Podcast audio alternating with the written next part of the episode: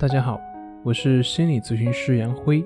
本节目由喜马拉雅独家播出。我们的公众账号是“重塑心灵心理训练中心”。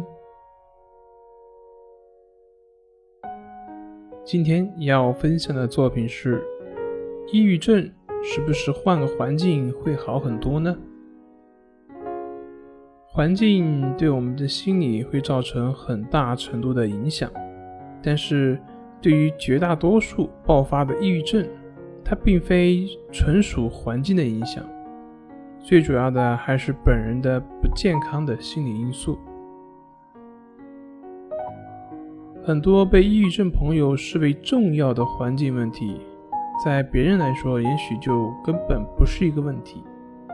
那么，所谓的环境问题，很可能是抑郁症朋友自身问题的一种表象，是他的一个投射的点。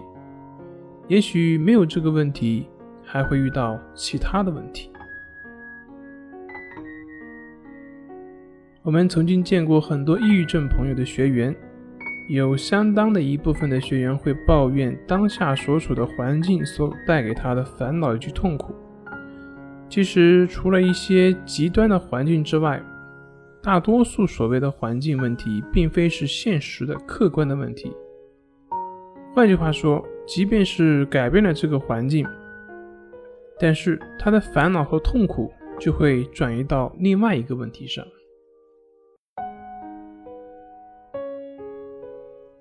曾经一个学员，在他看来，只要不和婆婆生活在一起。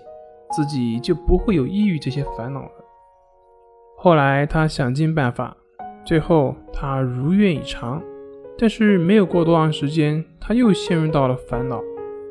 然后他又想，如果我找了一份工作去上班，就会有价值感。后来呢，他又找了一份不错的工作，但是对于他来说，似乎好景不长，新的烦恼又出现了。他感觉坐在对面的同事总是会针对他，在言语上经常会对他冷嘲热讽，不怀好意。